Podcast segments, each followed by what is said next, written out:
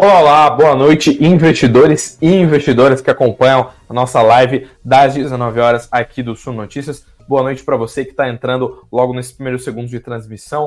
Uh, hoje eu sou Eduardo Vargas, repórter aqui da casa, e venho lhes trazer as principais notícias aí do mercado financeiro e que afetam a nossa bolsa de valores, a nossa economia local e também sobre economia internacional. Hoje, nessa terça-feira, dia 29 de agosto, a gente deve falar um pouco mais sobre como o mercado reagiu a algumas falas de um dos executivos da Vale, que provocou uma alta uh, relevante nos papéis da mineradora. Além disso, sobre os movimentos drásticos lá nos frigoríficos, com uma queda muito grande das ações da Minerva, enquanto a Marfrig subiu pra caramba. Além disso, sobre as dúvidas sobre a taxação dos fundos, já que está todo mundo com dúvida se vai ser taxado ou não nessa nova medida provisória aí que foi assinada e que versa sobre uma nova tributação sobre os fundos exclusivos e, é claro, sobre mais capítulos do caso 123 milhas, já que a empresa lá de Belo Horizonte acabou de pedir recuperação judicial. Então tem coisa pra caramba. O noticiário de hoje, dessa terça, tá muito quente. Tudo isso eu trago para vocês logo depois da vinheta.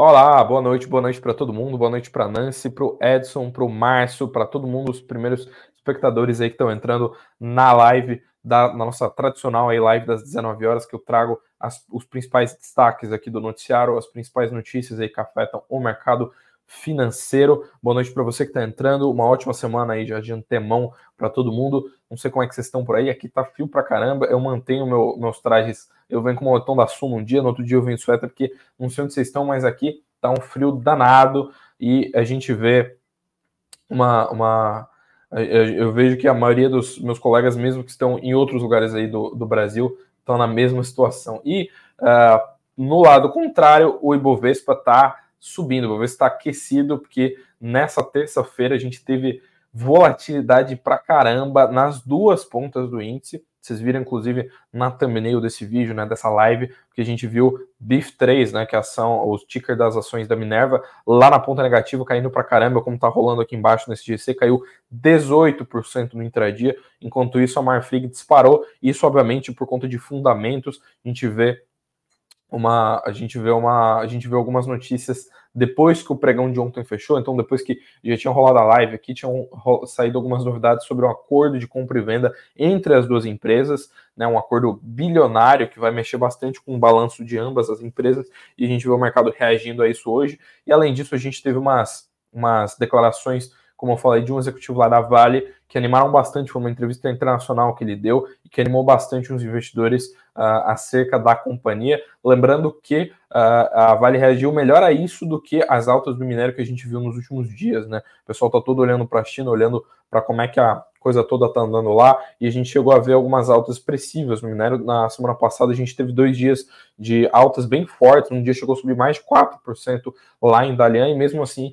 a Vale chegou a reagir positivamente, né? Mas a gente não teve uma variação muito expressiva nos papéis como a gente teve hoje. Então trago para vocês aqui o fechamento do pregão dessa terça-feira, dia 29 de agosto. Né? A gente vê que a, o principal driver aqui, como a gente já esperava, foi justamente a Vale, porque é a empresa que tem o, a, a, participação mais relevante na carteira do índice, e o Ibovespa então encerrou o pregão em alta de 1,10% aos 118.403 pontos. E como eu falei aqui, a Vale foi justamente um dos grandes destaques quando a gente olha pro mapa dos ativos, foram 2,78% de alta nos papéis da Vale. Mas, Eduardo, 2% é lá uma variação muito grande? Você acabou de falar de Minerva, que caiu ali 18% no intradia?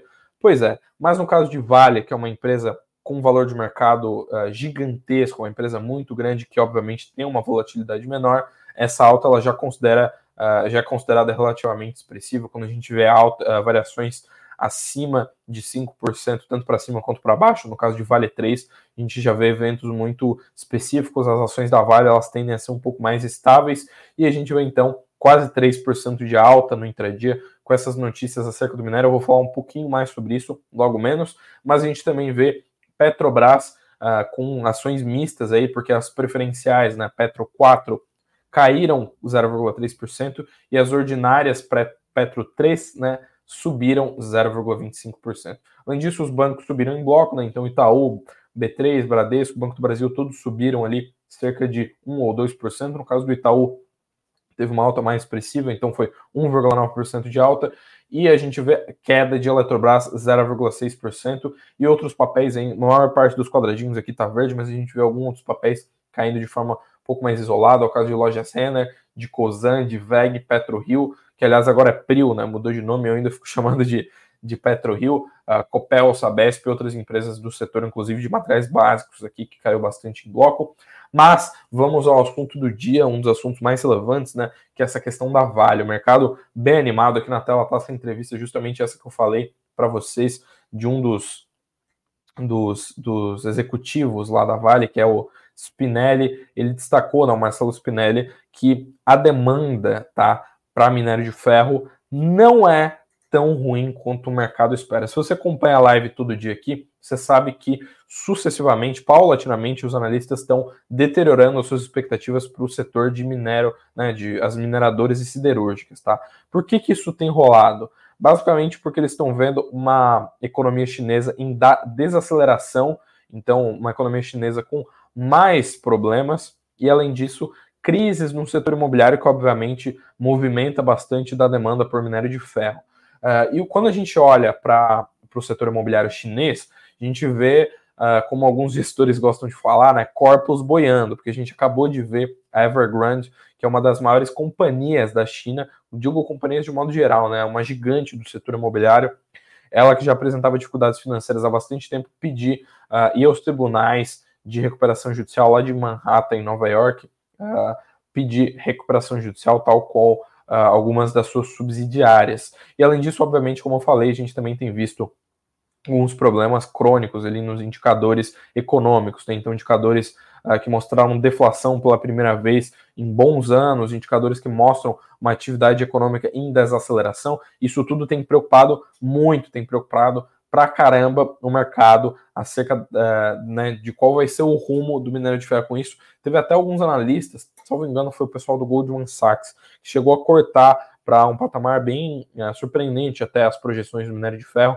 projetando 90 dólares para o final desse ano. Lembrando que atualmente o minério está negociando ali na casa dos 110 dólares, atualmente está em 111, então a gente vê preocupações bem drásticas do mercado acerca do minério de ferro uh, quando a gente olha para a economia chinesa. E o executivo aqui da Vale, né, que é esse cara que toca o, a parte de minério de ferro, inclusive, ele destacou que a situação não é uh, tão ruim quanto os analistas têm sugerido. Ele destacou, inclusive, que a Vale está, abre aspas, cautelosamente otimista com a situação e ele, ele destaca que eles conseguem ver uma demanda que é sim declinante, que tem quedas, mas que não é uma queda tão drástica e que tem alguns efeitos compensatórios. Ele, inclusive, destacou que tem algumas. Uh, se você bater o reconciliar, né, você juntar os dados de propriedades lá da China, você vê que o número não bate tanto assim, então a demanda não é tão ruim quanto esperado. E além disso, ele destacou que você tem propriedades sendo construídas a preços distintos da média da China. Isso ajuda a compensar o efeito uh, declinante, né, o efeito desse mercado imobiliário que tem ficado desaquecido. Então, com isso, uh, as ações da Vale reagiram muito bem, 2,78% de alta no intradia dessa terça-feira, uma alta bem expressiva para os papéis da mineradora, que, como eu falei, é a companhia mais relevante do Ibovespa, então puxou o nosso índice para cima aí no pregão uh, dessa terça.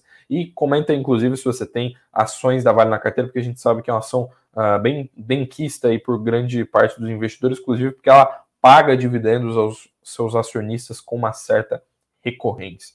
E vou deixar aproveitar aqui, já que já se passaram alguns minutinhos, né? Dar uma lida no chat. Pode deixar, Edson, a gente fala dos FIIs hoje sim, inclusive porque a gente tem notícia sobre como que vai ficar a, a taxação desses fundos, né? Com a, com a questão da nova medida provisória, né? Então, boa noite aqui para o Márcio, boa noite para o Gustavo. Prazer, inclusive, o Gustavo falou que é novo para aqui, um prazer receber você. Já não esquece de deixar o seu dedo no like. A gente é sempre aberto às sugestões, sempre traz aqui os temas que são de mais foco para o investidor pessoa física. E não se esquece de se inscrever aqui no canal para você não perder nenhuma das lives, nenhum dos nossos conteúdos que sai por aqui. Boa noite para o Marcos também, boa noite para o Luiz, para o Gladson. Hoje tem gente pra caramba entrando logo nos primeiros minutos, para o Silvio, todo mundo é, entrando nos primeiros minutos de live. Muito bom estar sempre acompanhando todos vocês aqui com o noticiário. E falando no noticiário, obviamente é o tema da live de hoje, um dos grandes temas, é essa questão dos frigoríficos, né? Não sei se, é, não sei quantos de vocês têm frigoríficos aqui na carteira. Eu já vi um pessoal falando que aproveitou a queda de Minerva para comprar mais ações, né? Viu algumas pechinchas, mas o grande destaque em termos de maiores variação, maiores variações né, na bolsa nessa terça-feira foram Minerva e Marfrig. Isso porque ambas as empresas anunciaram ontem, no final do dia ali, uh, uma, um acordo de compra e venda de alguns ativos. Basicamente, o que rolou foi que a Minerva anunciou que, pela cifra de 7,5 bilhões, vai comprar alguns frigoríficos da Marfrig. E basicamente o que o mercado está fazendo agora é digerir essas informações e reagir a essas informações que foram publicadas pelas companhias. Lembrando que são frigoríficos que não estão só no Brasil, envolvem toda uma questão societária, porque inclusive a Marfrig vai criar uma outra empresa para conseguir repassar esses ativos aí que vão ser uh, que, que, vão sofrer algumas mudanças, e a gente vê, inclusive, o, uh, é, isso mexendo drasticamente, né, já com uma cifra bem alta, 7,5 bilhões, isso mexe, obviamente, com os patamares de alavancagem das empresas, então o patamar de endividamento né, de ambas as companhias. No caso da Marfrig, obviamente, alivia a alavancagem, no caso da Minerva, aumenta a alavancagem. E como a gente vê aqui nessa notícia, é, eles firmaram esse contrato, inclusive ele foi veiculado através de uma controlada da Minerva, que é a THN Foods Holdings, e eles vão comprar estabelecimentos né, que são frigoríficos, ou seja, são estabelecimentos industriais ali, que estão localizados no Brasil, Argentina e no Chile. E no caso da controlada da Minerva, que é a THN, vai comprar uma participação societária em controladas uruguaias da Marfrig, adquirindo de forma indireta aí alguns estabelecimentos industriais e comerciais que são controlados pela Marfrig. E uh, algumas, uh, todas essas transações, né, que são duas, né, que basicamente é o mesmo, uh, é o mesmo acordo, mas você tem duas operações que são separadas, ambas estão sujeitas a algumas condições, devem ser aprovadas, inclusive, pelas questões regulatórias, né, pelas autoridades concorrenciais. E no caso da, da na operação que envolve aí, uh, tanto, tanto os dois frigoríficos, a parte vendedora, no caso a Marfrig, como eu falei, vai constituir uma nova empresa brasileira com intuito exclusivo, ou seja, vai abrir um novo CNPJ só para passar a deter os ativos, uh, no caso da, da, dessa nova companhia, enquanto a Marfrig e as, a, as suas controladas vão implementar procedimento de transferência e titularidade dos negócios para a Newco, que for criada. Então a gente vê aqui movimentos bem drásticos aí no, no front de frigoríficos aí do Ibovespa. Inclusive, como você está vendo rolar aqui embaixo, DRF também foi um grande destaque no pregão de hoje, que caiu 4%, também é uma variação relativamente expressiva, mas obviamente que o grande foco fica com Marfrig e com Minerva, porque a variação foi muito grande, no caso da Marfrig subiu 10%, no caso da Minerva caiu 18%, então variações bem expressivas no pregão dessa terça. Basicamente isso, esse acordo de compra e venda foi o que movimentou uh, os papéis de, de ambas as empresas uh, no pregão dessa terça, e a gente deve ter no, nos próximos pregões e nos próximos dias algumas outras reações do mercado, mas basicamente toda coisa rolou hoje porque uh, na véspera nessa esse movimento foi anunciado, então deu bastante tempo para o mercado reagir a essa operação e também para os analistas emitirem alguns pareceres. O pessoal lá do BTG, inclusive, destacou que espera que no longo prazo a Minerva possa então uh, chegar a ver margens mais favoráveis, mas no curto prazo essa transação ainda é um pouco complicada, porque ela obviamente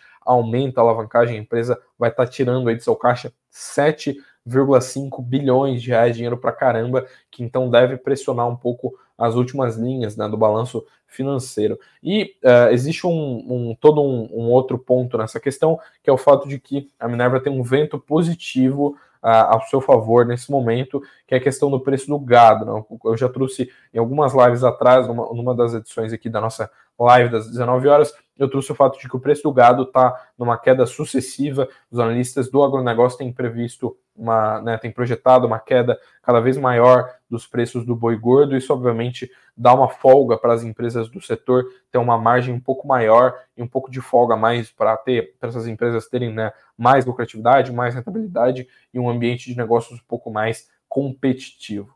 E além disso, a gente tem a, a questão de pressão de, de além dessa questão toda né, de, de pressão de margens, a gente tem a, aquela questão de dividendos mais baixos, né, especialmente no caso da, das, da, das ações da Minerva, a elevada alavancagem no curto prazo, combinada com dividendos mais baixos, deve ter uma deve, deve mostrar uma carteira mais concentrada aqui no Brasil e pode mostrar aí uma preocupação aí para os investidores na hora de comprar os ativos.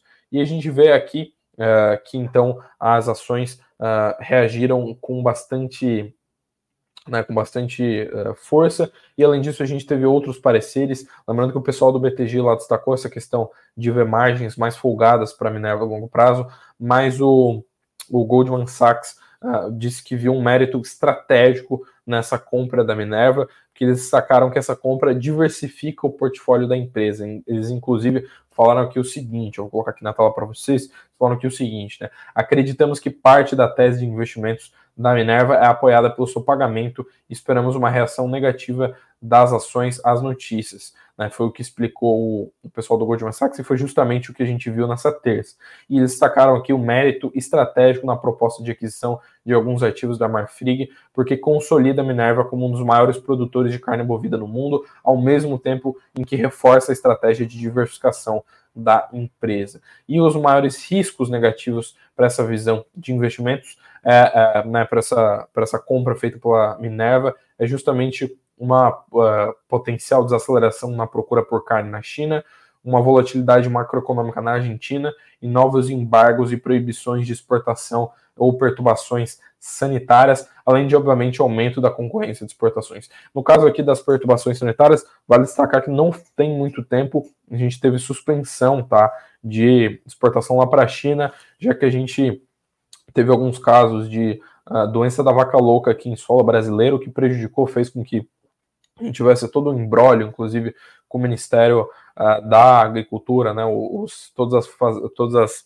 secretarias, os ministérios, os órgãos responsáveis estavam em diálogo lá com a China e a gente viu, de fato, os frigoríficos terem que reagir a isso, essa situação que foi bem adversa, porque, obviamente, põe o pé no freio no negócio que é o negócio principal dessas companhias. E, além disso, tem que dar uma leve pausa de um minutinho aqui no noticiário, pouquinhos segundos, porque eu tenho que falar com, uh, uh, com vocês sobre um tema que é relevante, que tem a ver com FIS. Eu vi que o pessoal falou sobre FIS aqui. A gente vai ter um evento muito relevante sobre esse tema de fundos imobiliários em menos de um mês, tá? Dia 21 de setembro a gente vai ter, ó, vou colocar aqui na tela para vocês, o FI Experience, que é capitaneado ali pelo nosso querido professor Baroni aqui da Suno, que é o, o, maior expert de fundos imobiliários aqui do Brasil, e a gente vai ver esse evento aí na sede da Bolsa de Valores, na sede da B3, lá em São Paulo. Mas, se você não vai estar em São Paulo nesse dia, no dia 21 de setembro, você consegue comprar ingresso, aliás, um ingresso muito barato para você conseguir comparecer uh, de forma online e assistir esse evento. Tem vários especialistas, e se você olhar a barrinha ali vermelha, você vê que 99% das vagas já estão preenchidas. Então a gente, há, há pouco menos de um mês, está quase esgotando aí toda essa questão. Então, se você quiser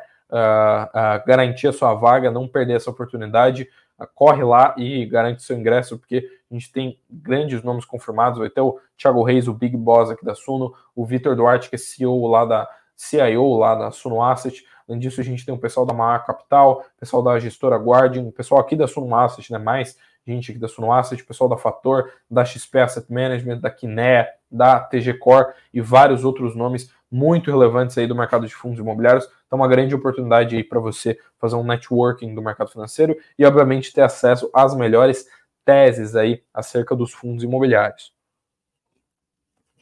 E, pois bem, por falar em fundos imobiliários, muita gente surgiu com dúvida acerca de como eles ficavam, né, com a, com a medida provisória que já foi aprovada, inclusive, pelo presidente Lula, acerca da taxação dos fundos exclusivos. Né? Eu expliquei, inclusive, na live de ontem, que esses fundos eles não são necessariamente aqueles fundos uh, fechados, né, aqueles fundos fechados para investidores profissionais, não necessariamente afetam esses fundos, mas sim aqueles fundos que têm um único cotista ou tem uma família como cotistas que tem que contratam né, profissionais para gerir o seu patrimônio e a gente tem uh, muitas dúvidas sobre como é que isso resvala aí nos Fiagro, nos fundos imobiliários e outros tipos de fundos, né? Então você que tem fundos aí que está assistindo a nossa live, se você se perguntou se você vai ou não ser taxado com essa nova regra, que inclusive deve ser aprovada pelo Congresso uh, em alguns dias, né, segundo a expectativa, inclusive, do governo federal,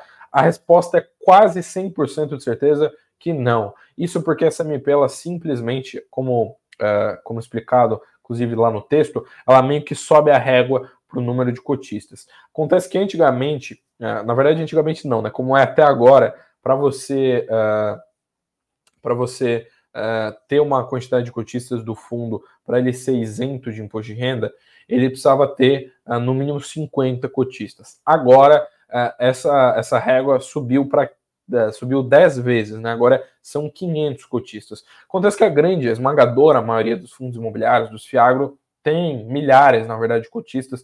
Alguns fundos aqui da casa, inclusive aqui da Sumo Asset, exemplo do SNCI 11, né, tem mais de 30, 40 mil cotistas. Então, você tem grandes bases de investidores nesses fundos. Então, se você tem algum fundo imobiliário um FIAGRO, você pode até lá dar uma checada, mas muito provavelmente você não será taxado por conta disso, você não vai ser taxado por conta de deter esses fundos, né? A sua isenção de imposto de renda e todos os outros benefícios fiscais eles seguem igual, seguem iguais, né? E a gente vê nessa matéria, inclusive, aqui, que o próprio Baroni uh, teceu alguns comentários acerca disso. Ele, inclusive, destacou aqui que o MP, essa medida provisória, não subiu a régua, e ele falou aqui o seguinte, né? Abre aspas. Os fundos que estamos acostumados a lidar no dia a dia, mais populares e já consolidados, praticamente não tiveram mudança, mas sim para aqueles com menos cotistas, com grupos de investidores mais seletos. Ou seja, o pessoal aí focou bastante nos fundos que tem, é, inclusive ah, na, na, imprensa inteira tem, tem, sido chamado de taxação dos fundos de super ricos,